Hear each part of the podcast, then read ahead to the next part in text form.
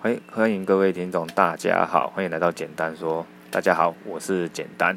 那这段疫情之后又过了两个礼拜，不知道大家过得好不好呢？嗯，我们上班是有点不太好了，真的是蛮烦的。然后光是穿那个防护衣，穿到有点厌世啊。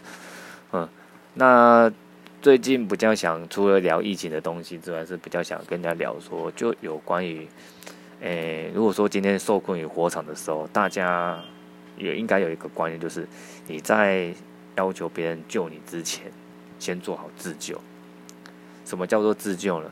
其实自救的层面有很多种方式。就是如果说你今天去一个公众场所的时候，我相信大概有八九成的民众没有一个习惯，就是他会去看他的这个场所的避难逃生的动线跟他的避难逃生出口，因为这些地方往往是大家最为忽略的地方。那其实像现在现在的公共场所比较像早期的公共场所，有一些像避难楼梯啊、避难避避难楼梯、避难出口，有一些业者为了方便，他可能就会把杂物堆放在那边，因为里面要保持整洁嘛。那放在那边，因为平常也没有人会出入嘛，堆在那边，反正没有看到，眼不见为净。可是殊不知，在发生危难的时候，反而这些都会要了你的命。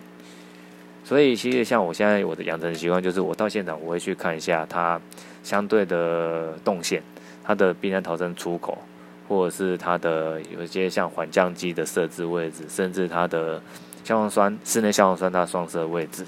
因为我觉得火警发生第一现场，对消防队他一定很快到达，可是，在到达的前这几分钟之内，只有你可以救你自己，是不是这样子？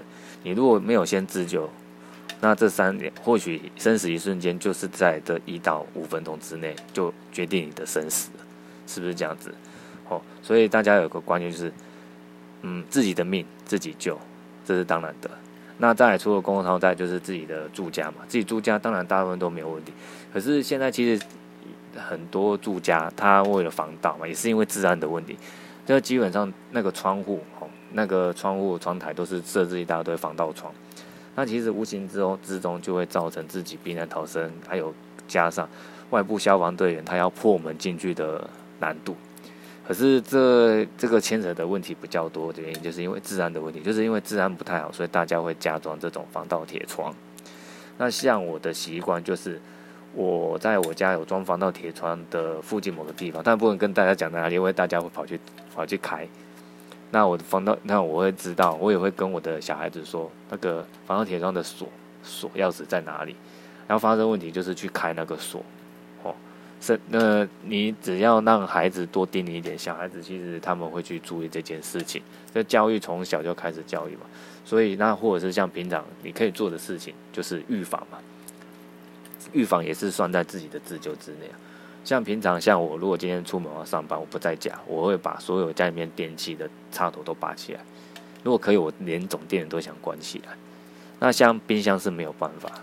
那或者是我在平常，我也是会把插头去做一个清洁，因为有一个有一种有一种起火原因叫做机屋导电，它这个比较专业。如果说有民品种有有。有那个有兴趣的话，可以去上去查火灾学，然后里面有一个叫机屋导电的，它也是插头不解造成的一些一些起火原因之一。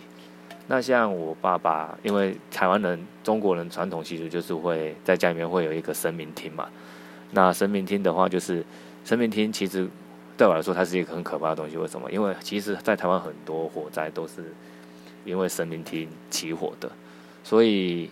因为第二个神明厅神龛，神龛它整个都是木造的，再加上它里面所走的线路，它的线都是很细的，它都不是符合防火，就是专业的防火标章的一些防这个一些专用的电线，它就是一般的线去牵。